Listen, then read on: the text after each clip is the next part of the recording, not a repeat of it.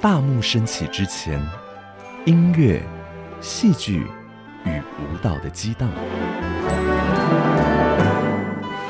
大幕升起之后，欢笑、泪水与心灵的碰撞。歌舞实验室，咖啡猫与您一同寻访音乐剧的千万风情。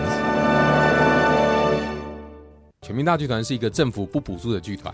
哎，其实，在每次在讲到，后来其实我觉得后面的台词比较重要。说，但是我们能够持续的创作演出，是因为在座观观众，你们的笑声、你们的掌声、你们的泪水，以及手上的那张票，是是是，对，那完成了这个剧场的演出。嗯，那所以我觉得这是剧场很迷人的地方。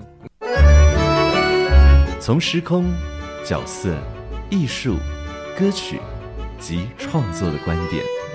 剖析如万花筒般迷人的音乐剧，唱作俱佳，名家来开讲。你所收听的节目是歌舞实验室。今天在唱作俱佳的主题时间，人物专访，哇，了不得了！我们邀请到了呢，最近常常在新闻媒体出现的。全民大剧团的团长谢念祖，念祖哥，念祖哥好，主持人好，各位听众大家好，我是全民大剧团的谢团长。哎，谢团长，最近这个抗战的部分，对，现在搞不清楚敌人是谁啊，真的，因为。因为你所服务过的这个对象蛮多元化的啦，是，是因为我们是什么样的人都可以合作，对的，只要他对愿意给我们创作的空间，提供一些资源，嗯，不管是公家单位啊，或私人企业基金会啊，我们都很乐于合作。是，对。但这个事情，你既然一开始讲到这段话了，嗯，那我们就来说说这这样的一个过程，因为有人支持，有人合作，大家就会最。在意的就是，如果你的这个艺术的本质，想要创作本质，会受到这个牵连吗？哦，牵连呐。嗯，创作上面其实，如果说是有人委托创作的话，嗯，哎，我觉得其实多多少少都会耶。特别有服务嘛。对，对他就是说我花钱，我要希望做一个作品，那我当然希望那个作品有呃出资者的一些期待。嗯，那你必须理解那样的期待。对。那所以过去我们基本上都不太愿意跟，呃，这种委托创作，因为我们就怕。怕那个期待落差太大，除非说是一些特殊的状况。嗯嗯，譬如说我们之前有跟哦跟空中英语教师合作，对，做因爱启程，大家都好喜欢。对，那是一个委托创作。嗯，但是当初会答应的原因是，哎，我对这个单位太熟了。是，对，那信仰在我的创作里面本来就一直有一定的分量在那一边。嗯嗯，所以那个委托创作对我而言，我最需要服务的就是。不要让 Doris 不高兴，要让彭蒙慧老师是舒服的，对不对？对，因为有些我们觉得有趣的，但对他而言说，哎，这个东西我不太想讲。对对对，对，你就必须去做一些调整。那这个东西对我们而言，就是我觉得她是一个非常了不起的女性，然后对台湾有那么大的贡献，所以任何调整我们都愿意。没错，对，前提就是这毕竟是人家的故事嘛。是，你要说她的故事，她当然有她的观点，她的视角。对对，所以就。变成一个很大的监制，随时在看着你。嗯，对，但这个东西我觉得我可以接受。嗯，那譬如说我们跟呃国父纪念馆合作做仁爱路六号，嗯，那是他们五十周年的大戏。那当初我其实是不，这个是我更不愿意啦，因为他是公家单位。是的。对，那公家单位跟民间的创意单位合作，通常不会有什么好下场。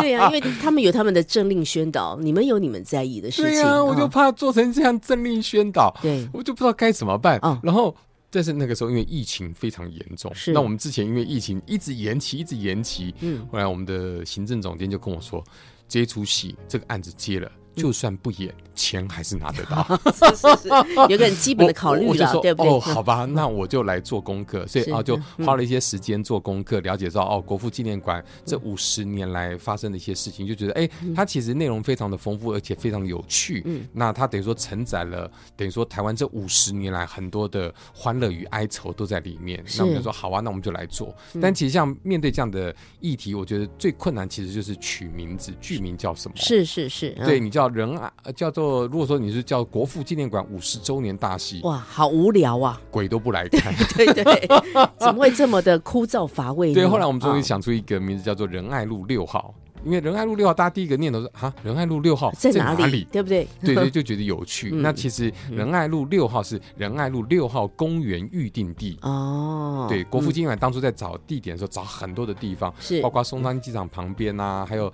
什么敦化敦敦化南路不知道几号公园预定地，但最后是选仁爱路六号公园预定地，所以我们就取名叫仁爱路六号。嗯，那那个作品。在也排练的过程当中，当然馆方也会派一些人来看。对，那看的过程当中，当然有些东西他还是。希望我们稍稍微做点微调，嗯嗯，对，因为我们里面有很多的政治嘲讽、时事嘲讽啊。那当时候的行政院长是苏贞昌先生嘛？对，当然我们给予很多的肯定以及点点点点点。对，看的时候他们很开心。对，看完之后他们说：“哎，必须跟那个导演报告一下，那个苏贞昌目前还是我们呃国父纪念馆的老板。”哎呦，就是这是他管辖的，就对了。所以对于老板呢，还是要。稍微呃尊重一点啊，对对对对对对，我说哦，这没有问题，这没有问题，因为可以笑的事情实在太多了，就把这个东西就做了一些微调，是只有这样子而已。嗯，所以其实，在整个合作的过程当中，我觉得一个充分的沟通是还蛮重要的啦。但对于我们，就我觉得。尺度是很大的，是的，不因为还是回来讲做戏这个事情，不管是自己的创作好，或者是跟什么样的艺术家合作，或是像我们刚刚说跟一些委托单位的一些合作，呃，总是还是在这里面玩的很开心，然后大家看戏也看得很开心。其实仁爱路六号，我们有朋友进去看，嗯，其实都是一样，就是捧着肚子这样子啊，笑得很开心。对对对，就我觉得这就是也达到了这个剧在服务大家的一个效果。不过今天因为我们在歌舞。实验室特别以音乐剧作为主题，是我们知道全民大剧团什么戏都可以好好的把它运作一下，但音乐剧到底是什么时候出现在你们团队里面？要不要回顾一下？呃，最早的一个音乐剧应该是《疯狂偶像剧》哦。那《疯狂偶像剧》会会会，它会变成音乐剧？其实因为呃，是做一般的舞台剧或者做音乐剧，其实我们都会去考量它的可能性。是，嗯。那会做疯狂偶像剧的原因呢？是当时呃，我们的偶像剧的教母苏丽妹，呃，苏苏苏姐，她看了我们的疯狂电视，她觉得很有趣。对，她说她想做跟偶像剧有关的。那我说这个偶像剧我太不熟了，对，因为我从来不看偶像剧，觉得偶像剧太无聊了。是，对，她说她可以提供所有偶像剧的烂梗。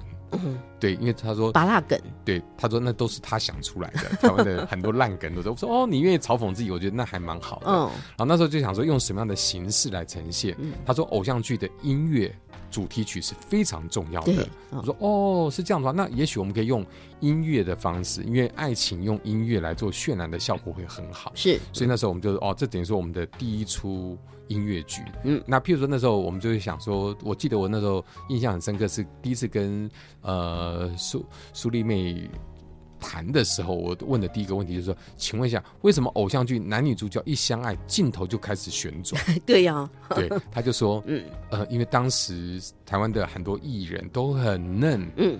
完全不会演。哦，所以就让镜头来演，把那爱的天旋地转的效果硬做出来，然后就再搭配好听的旋律，是是是，所以变成说说哦，所以一旋转就有爱，嗯，对，所以我们那出戏的主题曲就是讲旋转旋转，是是是。那也也会想说，哎，那这一出戏跟跟信仰有什么关系？我说哦，其实很有关系。对我而言，我一定要抓一个跟信仰有关的，就像这个东西，就是其实地球一直在旋转，是。所以神的爱一直存在的，只是我们不知道哦。爱什么时候会降临，不知道。是，所以我那出戏是从头到尾，舞台就是一直转，一直转，每次换景的时候就一直转，一直转。我说哦，所以对于创作者而言，说你要跟某一个主题要契合的时候，你必须找到说，哎，你要讲的话，嗯，哎，观众不见得能够知道。但是你自己心里面要知道，说哦，你为什么做这个作品？这个作品跟你的关系到底是什么？嗯，比如说偶像剧跟我真的是没有关系。但你还是 抓到了一些核心，对不对？对就抓到一些哎你想讲的东西在里面。是，尤其刚刚呃，彦祖导演还没有说他们舞台在旋转的时候，我就在想，因为妹姐苏姐跟你说，呃，偶像剧就因为演员还比较菜，所以要制造天旋地转，那摄影机可以做这样的运动。是，但是到了舞台剧没有摄影机，你们就要让舞台这样去转，对，让舞台转。然后另外跟譬如像舞蹈老师，对，就会讲说，哎，我需要旋转的动作，是是，对，所以他们有很多手部的旋转、身体的旋转啊，然后跟音乐讲会有没有什么有旋律、有旋转的旋律的感的音乐放在里面，所以就变成说，哎，旋转这件事情变得这一出戏的一个没办法很明讲的一个主题放在。是是是，不过讲到音乐剧啊，嗯，这个对剧场出身的念祖哥来说，你自己个人的经验，对这样的一个表演的形式是什么样？的一个机会可以接触，好，嗯，其实当时我会偶像剧会选音乐剧的其中另外一个原因哦，其实是说，呃，我前出戏还蛮失败的。哦，前出戏叫。叫疯狂有限公司是讲谐星的故事，是是，对，反正我那时候那出戏我自己也做了一些很疯狂的实验啦，对，然后到这出戏的时候，其实那出戏跟这两出戏都有一个相同点，就是创造了另外一个世界，就是说疯狂有限公司其实创造说，其实全世界的和平是一群谐星在维持着，嗯。对，因为那时候我做全民大闷锅嘛，对对对对，没错，再给大家欢乐嘛，没错，我用这样的概念，是，所以我必须去解释那个世界。那偶疯狂偶像剧呢，是讲说有两个人忽然之间莫名其妙就掉到偶像剧的世界里面，那我就必须解释这个偶像剧世界里面的游戏规则。对，那前出戏的失败呢，失败在于说，我要为了要解释那个，我说好多的话。哦，对，但是在。偶像剧的世界里面，我一首歌就带过去了。没错，有歌有舞，然后有表演，然后大家又很轻松愉快，就哎用快歌就很快的可以把它带过去了。嗯嗯，譬如说，就解释偶像剧里面的爸爸跟妈妈。嗯。对，爸爸妈妈永远就是大概那两个人，对对，他们很忙，要到处去不同的偶像剧剧组里面去嘎戏，没错没错，对对对。然后，譬如说用这样的哦，观众又很快能够理解，所以那时候觉得，哎，音乐剧它在叙事的方式上面，嗯嗯，是比较有趣的，是嗯。是跟一般演员用讲完全不一样的，是，所以他说哦，这个除了抒情之外，还有它的叙事功能，嗯嗯，哎，所以在偶像剧里面，就这个部分，就是前一出戏的失败，就用音乐剧的方式来把它给解决掉。是，所以呃，这个事情也开启了全民大剧团，在这些年来，其实你们。哦，偶有作品就也以音乐剧的形式来和大家见面哦。其实像在二零二三年，大家看了很喜欢的就是同学会同学嘛。是。那本来它只是一个舞台剧版本，那上一回来也请你特别提到，当它变成音乐剧的这个转译的一个过程，你们花的一些心思。嗯。但是我个人很好奇，像是念祖导演本来是舞台剧的导演，但是当他导音乐剧的时候，他有没有做一些不同的改变呢？我们先听一首歌曲，等一下再来说。今天其实。念祖导演为大家预备的歌呢，太棒了！听众朋友超有福气的，因为在今年的十一月份，全民大又要推出全新的音乐剧作品，就叫做《海角七号》。海角七号，嗯，这个海角七号就是大家熟悉的那个海角七号。对对对，就是味道也在新闻线上的那个海角七号。最近大家是不是有点辛苦？哎，对啊，快要选举了。但是呃。我们还是为你们祝福，因为创作这个事情不要被这些哈口水战给影响，对不对？好，所以到底为什么会有《海角七号》这个造梦者的音乐剧？等一下我们也会来说。我们先来听一下，先回顾一下好了。其实《海角七号》对大家最早的认识就是电影的文本，所以我们先回顾一下电影文本当中的一首歌，这次也会改编成为音乐剧的歌。是，那这个作品就是《爱你爱到死》。嗯。里面的一位演员叫夏雨桐，是这次也会参与在音乐剧的版本，对不对？对对对对，他是主动要求的，本来没有他。哦，他说：“哎，你知道我是主唱之一吗？”我说啊，什么？因为你应该也没有在听这些啦，对不对？没有，这首歌知道，但是当时因为他人没有出现啊，只是一个配乐而已。对的，对的。呃，插曲，对。那我们想说，哦，后来一听，哦，是啊。我说，哦，那你想要吗？他说，只要能够上场就好了。哇！然后，然后让我在现场再唱这这首歌一次。我说，哦，好好好好，那就来吧。想想是一个蛮特别的一个结合。好，我们先来听一下来自于《海角七号》电影原声带当中的《爱你爱到死》。我我我爱你，爱到不怕死，baby，爱我，请你让我疯狂一次。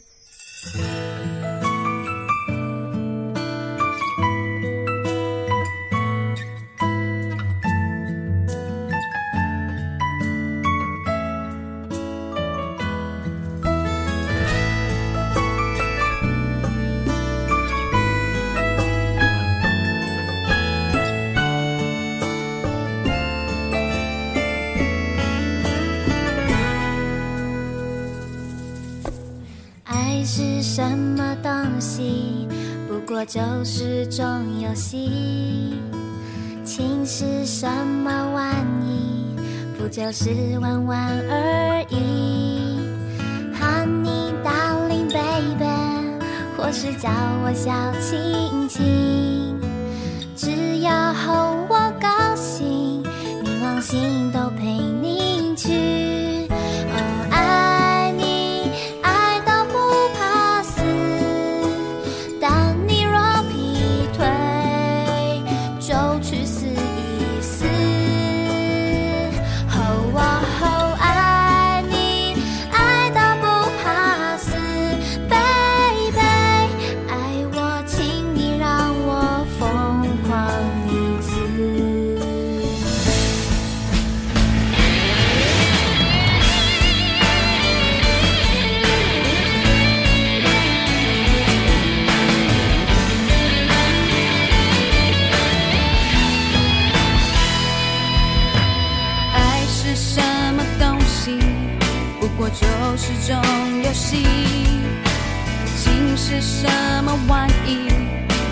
是玩玩而已，Honey darling baby，或是叫我小亲亲，只要哄我高兴，冥王星都陪你去。我爱你，爱到不怕死，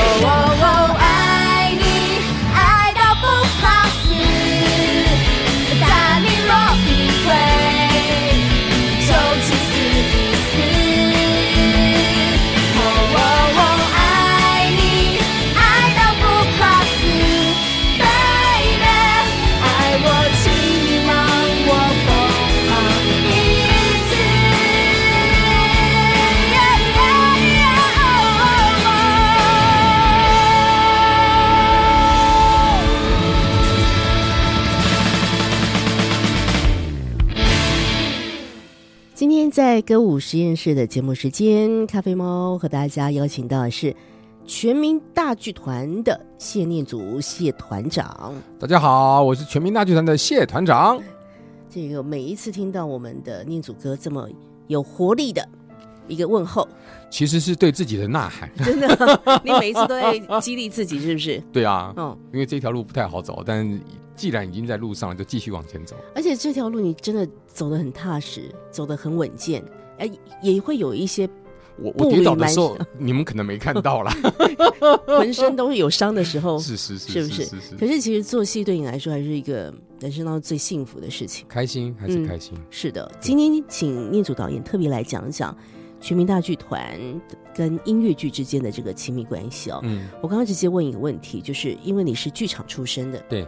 舞台剧你操控的非常好，是。但当有机会开始指导音乐剧的时刻，嗯，我其实我们在之前聊过一个事情，我觉得你给我一个很好的方向，就说其实音乐音乐剧当然最重要就是关于文本和音乐嘛，嗯，你说你很在意的就是关乎于文本的这个存在，对。那但是在导演手法上面。你曾经为了音乐剧做了一些什么样的一些，也许是不同的学习，或是你有更多不同操作的方式吗？啊，刚开始导音乐剧的时候真的是很菜，就是那时候做疯狂偶像剧的时候，我连进歌点在哪边我都搞不清楚。我说啊，还有进歌点呢，不是音乐放就好了嘛？放要有一个，他们说放要一个原因啊，怎么样？对，所以在音乐剧这个部分，其实对我而言就是一个学习。嗯，对。那我本来就是剧场导演，那剧场导演本来就应该处理。各种形式的演出。是对我们受的训练本来就是这个样子，对，所以我过去也做过偶剧，那偶剧跟真人的演出又不一样，没错，所以对我对我而言就是哦，我有不同的素材，然后我怎么样来处理这些素材？嗯嗯，那在音乐的部分的话，呃，因为我本来就不是作曲人，对对对，音乐东西，所以我就会呃寻找比较专业的创作者，是。作曲创作者，对。比如说像像王希文啊，嗯。他本身就是学做音乐剧的，我们就会找这样子的人来合作，在合作的过程当中，可以去理解说，哦，原来呃他们在认知上面的音乐剧基本的规格大概是怎么样，是，嗯然后大概的操作模式是怎么样？嗯那就好像我们在导戏一般舞台剧大概会起承转合大概是怎么样？那音乐剧也有它一定的逻辑，是，那以及你如何去打破那个逻辑，嗯嗯来说你想要说的故事。因为我觉得剧场很有趣的东西就是它没有一定的呃规定要如何，嗯嗯嗯，所以它可以百花齐放。是，所以，比如说像这一次的呃，我们同学会在演出的时候，嗯其实呃，我就跟我的制作人讲说，我好希望有一百个人在台上帮我唱最后一首歌，哦只唱最后一首歌。是是对，因为我们常在教会嘛，教会那种百人诗班其实都很听起来很过瘾，是是是那又很震撼，那渲染力又很够。嗯那后来我也跟真的找教会的诗班谈，那教会就考虑了很久，哦后来他们的结论是说，诶，诗班还是要献诗给上帝的，所以你这个。呃，他们很客气啊，说怕砸了我的戏，哦那我就很沮丧，那我就不知道该怎么办。是，那我想说，嗯，那这样子，呃，虽然找不到那样子，那我就跟制作人讲，那我要请观众当我的师班，哇，反正用那个不同方式操作一下也可以，对不对？所以我们中场休息，我们的演员就会出来教唱。太可爱了吧！就是等一下大家有机会大合唱哦。对，哦当字幕出现齐唱的时候，就是各位可以展现你们歌喉的时候。哎，其实这也很感人呢，这很白痴啦，因为没有，我觉得去看戏的人会觉得很有参与感吧？是嗯因为那同样只是在回到说，为什么观众可以唱？是，因为对我们我们做戏，我们都会讲说，诶应该有原因。对，那对我而言说，因为我做的是同学会，对同学会对我而言，台上跟台下都是同学，是。所以大家一起大合唱是没有问题的。嗯嗯所以到最后一首歌，哇，大家一起大合唱，我就觉得哇，那个是是我期待的，那我很想要的。那这个东西其实它不是音乐剧的逻辑，是。它是剧场导演的逻辑，是是。因为音乐剧逻辑通常是不会想叫下面一起唱，那也像演唱会的逻辑一样。嗯。那对对对导演而言，对于一个我基本上就是一个剧场导演的身份而言，就是我会想所有的可能性，嗯怎么样去呃让这个作品的渲染力、它的剧场的张力更大。是是所以音乐对我而言，它就只只是剧场里面其中一项工具。是的是的。那我如何跟灯光设计沟通，我就如何跟作曲沟通、跟舞台沟通、跟编曲沟通，其实是一样的，是只是在操作上面，音乐剧真的复杂太多了。嗯嗯对，因为你要改一个说，哎，这边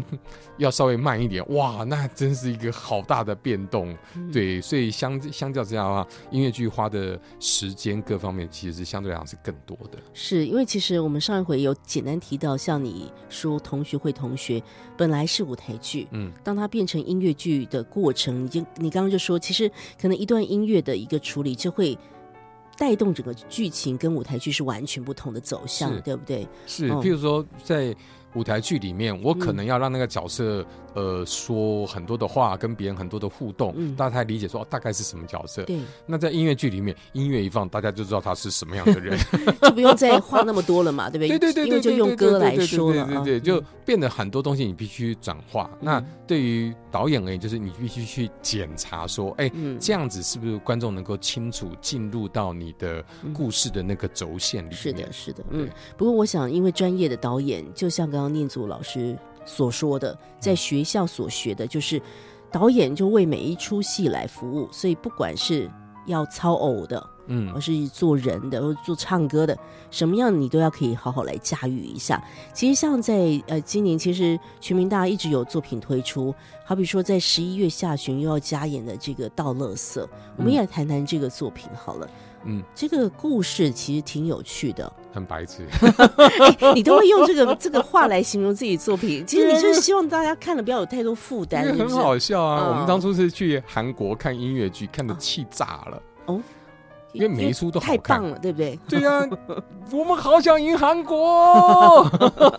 突然之间，我们展元上上升，对呀、嗯那时候就看我们那时候去还，我们其中有一天下午本来是要去 shopping 的，嗯，因为那个音乐剧太好看了，大家气炸了，就取消。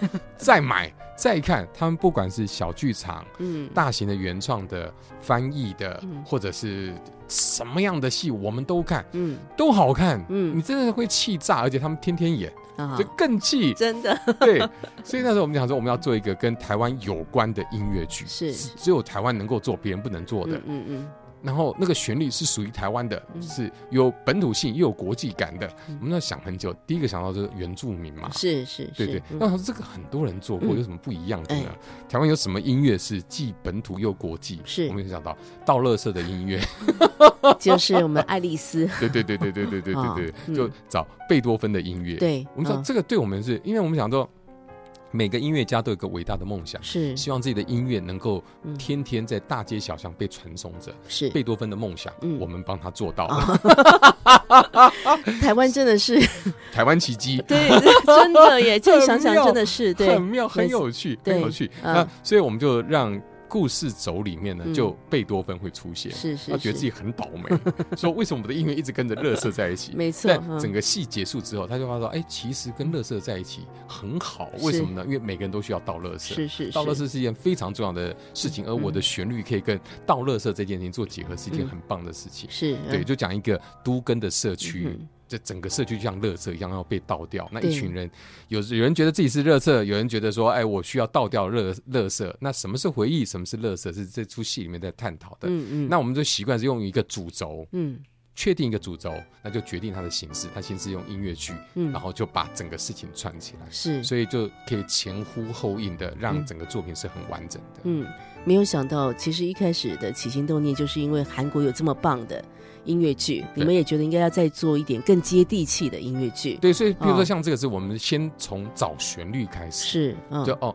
就决定倒垃圾的旋律 这个之后，嗯，，对，就开始讲倒垃圾这件事情，是就是。顺着一直滚下去，然后作曲就顺着这一件事情往下走。对，哎，没想到，其实它是一个我们太日常的生活旋律了。对，可是我觉得创作是不是这样，就常要从一些小题，然后去把它大做起来？啊是，就嗯，这好有有嗯些东西很难讲，就是哦刚开始在找的时候，真的我们也走很多的路。嗯嗯，对，只是最后呃，所有的听众或者观众看到的结结果是那个样子，是但过程当中找很多的可能性，比如说我们找原住民的音乐也走了好多路啊，是是只是觉得是嗯嗯，别人已经做得很好了，嗯我们应该做不赢别人，就他们表现就好了。那我们就找一条嗯别人没有做过的路，然后往那个方向去走。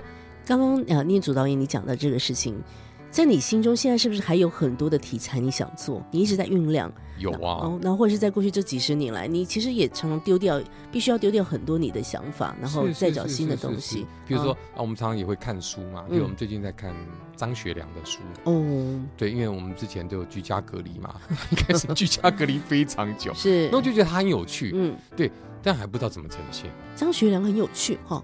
对，大家关关于这个这句话就开始有很多不同的思考。就就因为居家隔离对，这件事情，跟嗯他一直被软禁着，对，然后我想说，哎，这个可以怎么样做？嗯，做做做结合？是哦对，我们敬请期待一下。呃，这个这个完全没有在我的创作的时程里面，只是 哎，你你因为刚才讲说，哎，你我们的创作来源就常常会嗯看到什么样的东西，觉得哎，这个东西是不是有机会？这个东西嗯，那我们也经常去看一些别人的演出，是，因为别人的演出，也许某一个点它是有机会，你有感觉，它可能就可以发展出另外一个作品。是的，是的，对，嗯所以常常接触表演艺术，那常常跟周围的一些人事物嗯。碰到了有感受，我们就会停下来看看，哎，有没有什么样的机会？是啊，是啊，但是这个题材对于一个创作者来说，他是要不断的吸收，而且感受。嗯，也许有一天它就发生了。小时候我们都不会知道，有一天贝多芬的《给爱丽丝》好，它会成为舞台上面的一个焦点了。很重要的作品。真的，呃，其实最近的全民大剧团，就像我们刚刚所说的，他们继续呢要忙碌的，就是在十一月份要登场的这个《海角七号》啊。那我们先来听一段歌，这个歌就先让念主导演导演带领大家想象一下，到底我们会在剧里面看到什么故事。这作品叫《演员的机会》，是嗯因为呃，《海角七号》其实当初这一群不管是工作人员或者演员，在当时应该都不是一线的，嗯嗯，都是三四线的。对，对对对对，他们都有他们的期待，有他们的梦想。那我觉得《海角七号》是一个讲梦想的一个作品。嗯嗯。那我们先听歌，好，等一下再来说。嗯，好。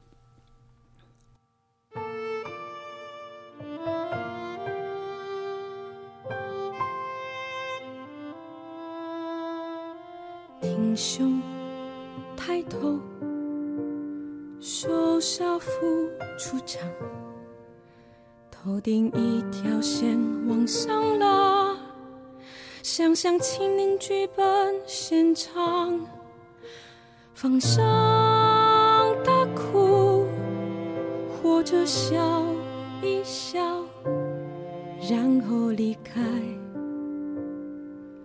回家等。电话，我只是想当一个演员，在美女如云的演艺圈，不懂应酬也没人牵线，只能靠实力争取机会。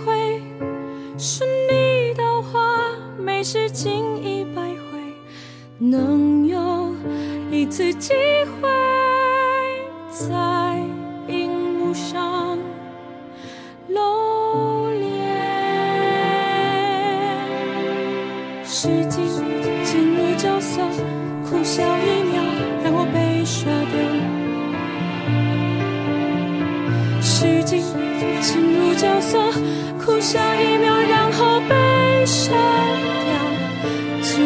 随时随地准备好，只能自我要求更高，等待我的时机来到。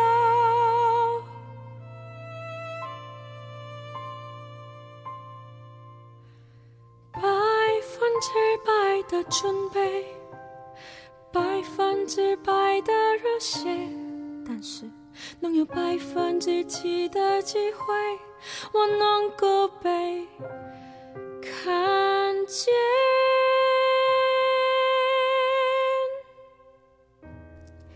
您所收听的节目是歌舞实验室。今天在空中呢，为大家邀请到的是我们全民大剧团的谢念祖团长。各位听众，大家好，我是全民大剧团的谢团长。谢谢团长今天跟我们来报告一个很重要的事情。啊，没有，其实是我特别请团长在百忙当中来说说他们做音乐剧的一些啊心路历程啦，哦，然后呢也和大家来推荐一下，其实，在十一月份呢。要呈现的《海角七号造梦者》的这部音乐剧，是刚刚其实大家是抢先听了哦，嗯，抢先听了一下这一次在《海角七号造梦者》当中的歌曲，叫做《演员的机会》。是，那我们要先跟大家解释一下，其实这个戏呢，它不是电影当中的情节。对我们其实不是演电影，我们是讲这个《海角七号》整个拍摄的过程。对，因为我觉得大家看到的往往就是它的结果嘛，就是台湾电影史上票房最高的作品五点三亿。哇！那但是其实这个作品这其实是非常坎坷的啦。嗯。他们在拍摄的前一年，其实台湾的国片那一整年的票房是八千多万，但他们的成本。海角七号的成本，他们要花五千万。是，那五千万的意思是说，你至少票房要一亿，你才有办法回本。对，对，因为要跟电影院对拆嘛。没错。对，所以对他而言，这是一件不可思议的事情。怎么会有人做这个事情？是。那魏德胜导演是我。本来就认识他，他拍第一部电影的时候，其实我那时候在黑门山上剧团，那我们有很多的资源，是是，所以认识他这个人，觉得他是一个非常勾引的人，嗯，对，所以那时候海角七号他拍了，我只知道说他花很多钱。然后后来呢，是朋友进到电影院里面，他就跟我说：“念祖，你赶快去电影院看，这应该是小魏最后一部电影了。”大家是抱着这种想法，倾家荡产。我说：“哦，好，好，那赶快去看。”一看，其实很感动。对对。那因为我很热血，很热血。嗯。那特别是对我，就我当我看到他那个，呃，用特效坐船，那个大船这样开出港，然后开到海面上的时候，哇，我好感动啊！我说没想到台湾也可以做这样的戏耶，我以为我们只能那种呃小清新啊，打打打打打打闹闹啊，或者拍黑帮的啦，就不可能有大场面的。哎，我们居然可以有大场面的戏，虽然在大荧幕看起来有点尴尬，是是是，但是我觉得哇，那个诚意已经很在零八年那已经是不容易的事情，非常不容易，就尤其是台湾这么有限的资源，对。对，然后后来就大家都知道他的电影成功，但是我们就觉得，哎，这个戏其实在很早之前就。有至少三四组人马说要拍成呃音乐剧，对，也开了好几次记者会，是的，嗯，对，那一直没有出来，对呀，我是，所以我就一直以为，哎，你这个是那个一直难产的海角七号嘛？对对对对对对，那所以我们后来就呃问魏导说发生什么事情，他说哦，其实很多都是发生呃资金上面发生问题，那现在版权也不在他手上，他已经签出去了。我那时候就跟小魏讲说，哎，那这样子好了，等版权回到你手上，你再跟我讲，是。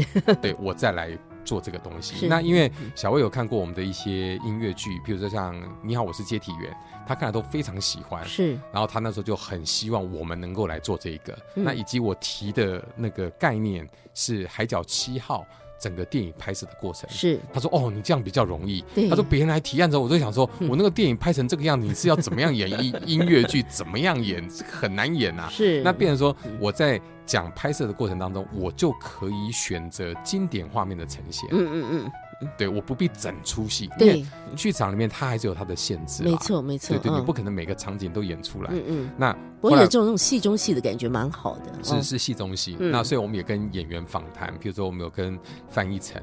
对，我们就问范逸臣说：“哎，那在拍摄过程当中，你觉得哪一场戏是最难拍的？”是，他就说床戏。我说：“哦，床戏最难拍，哇，这应该很有卖点吧？”嗯，但没想到他讲的说，因为他们拍床戏的时候呢，在一个很小的房间，没错，因为房子很小嘛，多人，对，然后不能开冷气，因为收音的问题，所以大家都很热，然后就流汗，然后他那个床好不容易铺好很干净，然后他就说：“小心不要弄脏哦。”那他们所有工作人员说好，没问题，没问题。我们大家把鞋子脱掉，哇，臭臭的不得了！哇，就是他们在拍摄过程中很唯美，但是他们其实很痛苦，就希望这场赶快拍完，赶快拍完。我觉得念祖导演让大家的那个对《海角七号》那个最浪漫的那一幕的想象，现在已经充满了一些味道了，好不好？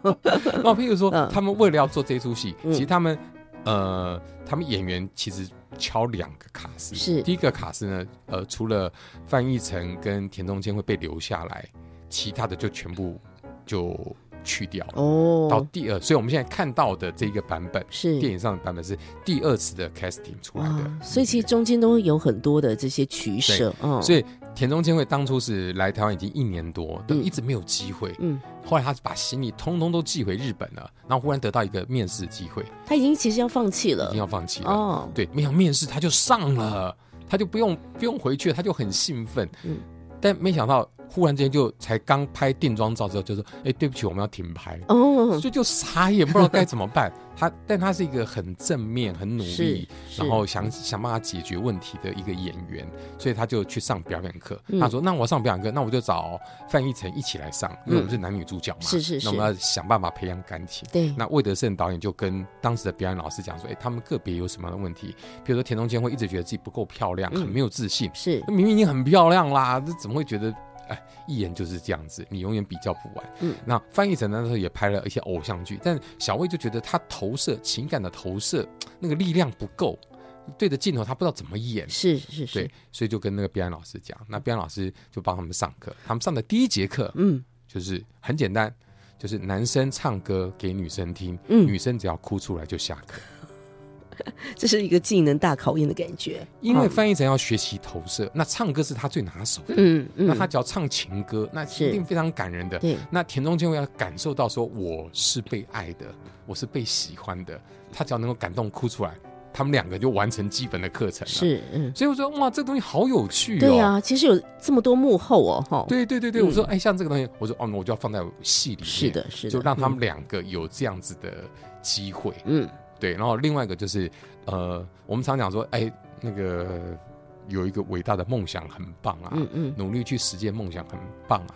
但是其实实现梦想的人，其实从某角度上还蛮自私的，因为要牺牲很多的是人，是是是，嗯，那其实牺牲最多恐怕就是家人。对的，嗯所以我们这次也特别演魏德胜导演跟他太太的事情。哦，他太太嗯的事情呢，是他几乎没有对外说，因为他太太是非常低调。没错，没错，嗯，对，所以我们就有很多想象的空间，是是是是是是，有嗯很多创作的空间。所以你们就自己去形塑一个魏太太是什么样子，就当然还要问旁边的一些人呐、呀呀呀，对对，稍微讲一下说哦，当然魏太太大概是怎么样。嗯那譬如说我们里面有首歌叫《签名》，嗯就讲签名。哎，导演常常要签名，是，对，因为不同的班表、那个预算，那这些演员确定是怎么样？因为电影很复杂，嗯你所有都要签名，就是确认你有知道这件事情，我没有造谣，是导演说的。嗯对，那同时那时候在跟魏德胜导演在聊的时候，他说其实他只有一次签名的手在发抖。我哦说什么时候？哦，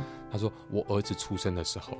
我要去签出生证明，父那一栏要填自己的名字的时候，他就说我手就发抖，因为太感动了嘛，就想说我要为这个生命负责哎、哦是，对我可以为电影负责，我可以为我的家人负责，但现在一个小生命，而且是从我这边出来的，我要为他负责，就发抖，哇，这个画面性很强，很很有趣。对，然后呢，范逸臣跟田中千惠呢，他们在没有戏的时候，他们两个就在练习签名，巨星梦哇！是要是是是。是很多人来找我们，啊我们签名，所以光是签名就有不同的线哈，对，那嗯。回到魏德胜的太太，嗯。他们最后在拍这个呃《海角七号》最后一场的时候，是那个演唱会的场面，嗯。其实他们完全没有钱啊。是。对，然后笑不会出来，但是要要演笑，对要把不 是你要搭，那他们说连叫便当的钱都没有哎了。呀，不知道该怎么办，嗯那只好那小魏又不敢回去跟太太讲，嗯。所以是是会计嗯。去找小魏的太太魏太太去银行嗯。做保抵押房子，啊，然后回来那个会计就跟小魏讲说你要好好拍，你是太太是一边哭一边把它签下来的。我觉得现在有点起鸡皮疙瘩耶，很惨，很惨，是很惨。嗯。那所以单一首签名歌就有很多不一样的，嗯嗯嗯，呃，他们结婚证书上面的签名。是是是，对，所以有很多，就我觉得音乐剧有趣是，你可以把不同时空用一首歌一个主题把它串联起来，是是是，然后讲一些呃，就好像鸡皮疙瘩会起来的故事。没错，我们已经呃大概知道一些在十一月份要上演的《海角七号造梦者》音乐剧的一些端倪了。谢谢念祖导演先透露一些给我们大家知道，嗯。但是到底它要怎么发生，请大家要到剧场来看一看，你就会知道是。零八年创下这么精彩票房成绩的《海角七号》，其实真的是一群追梦的人，嗯，他们用尽了各种心力才完成的。而且这一次的音乐剧，我看到音乐总监哇，邀请到是我们陈建奇老师，是。所以我觉得音乐性上绝对是能够非常棒。啊让大家享受在这其中的。对，那我们演出的地方有、是呃台北城市舞台、台东艺文中心演艺厅，还有嗯台南文化中心，在十一月到十二月，是的连着四周。嗯，请大家把这个每一场的这个演出资讯给记在心中，然后用行动来支持一下。嗯，呃，这个关于《海角七号追梦者》的演出消息，朋友们可以 follow 一下全民大剧团啊，他们相关的社区媒体。嗯不过今天因为难得再请我们谢团长来。我我今天最后想要请导演讲一讲你在剧关于总统大选嘛，啊，哎，我我觉得你接下来会不会有点忙？就是 哈，其实一些啊、好了，那政治话题我们就先把它放在一边哈。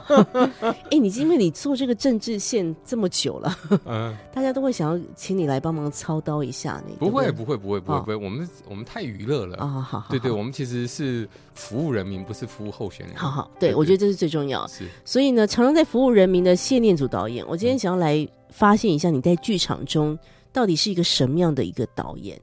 可是你有没有一些常常会讲的一些话，你自己就是别人可能会跟你反映说，哎，为什么导团长你老是讲这些话？你有没有一些习惯的口头禅？还是我应该要访问你们周边的朋友？肯定要问周边的朋友吧。哦我我大部分都会说很好啊，很好，对，很好啊，那就先讲，很好，先这样。先这样，因为有太多事情当场没办法做决定，或者嗯，你要骗演员嘛。对很好，你不能够很好。来，我们继续。导演是不能够随便打击演出人员，哎，不一定，还是怎么样？有些人你要把它打破才有机会，哦，那有些人你必须给鼓励。是所以不同的状况，呃，就会有不同的处理方式。但我好像比较大部分都比较相对来讲是比较温和啦，比较正面。我就觉得所有事情都可以商量，嗯，都可以讨论，都是有空间的啦。对。但是我记得我好几次哈，去剧呃剧场看全民大的戏的时候，嗯，好几次我们都会听到念祖导演在最后上台的时候讲一件事情：全民大剧团是一个政府不补助的剧团。哎，这已经是你的一个 标语了。对，嗯，哎，其实，在每次在讲到，后来其实我觉得后面的。台词比较重要，说，但是我们能够持续的创作演出，是因为在座观观众。你们的笑声、你们的掌声、你们的泪水，以及手上的那张票，是是是，对，那完成了这个剧场的演出。嗯，那所以我觉得这是剧场很迷人的地方。那站在台上谢幕之后，也非常感谢大家愿意相信我走进剧场里面来。没错，不只是那个钱，我觉得时间更重要。对呀，对很多人而言，就是哎，那个钱不重要，就重点是你不要浪费我的时间。是，那如果他们愿意给我们给予肯定，然后继续再买我们的票，对我们就是最大支持。没错，没错。嗯。这也是我觉得剧场很迷人的地方。其实我们刚刚在听歌，我们都有自嘲一下，我们最近去哪里睡了一场。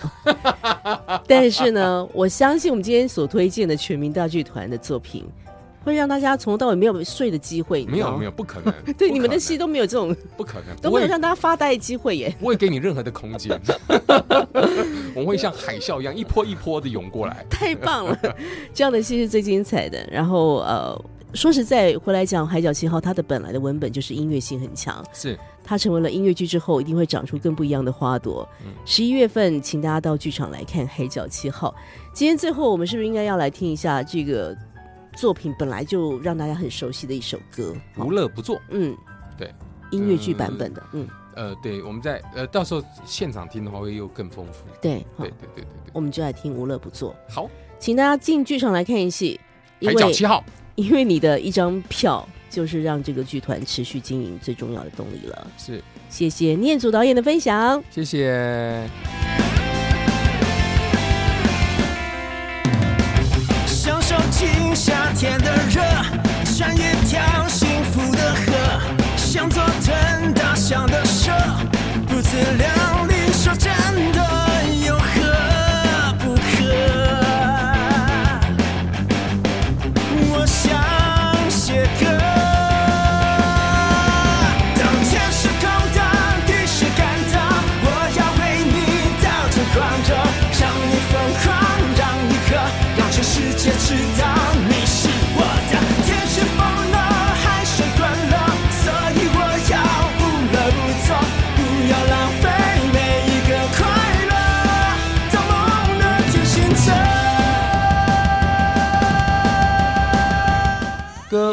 实验室节目获文化部影视及流行音乐产业局制播补助，谢谢收听。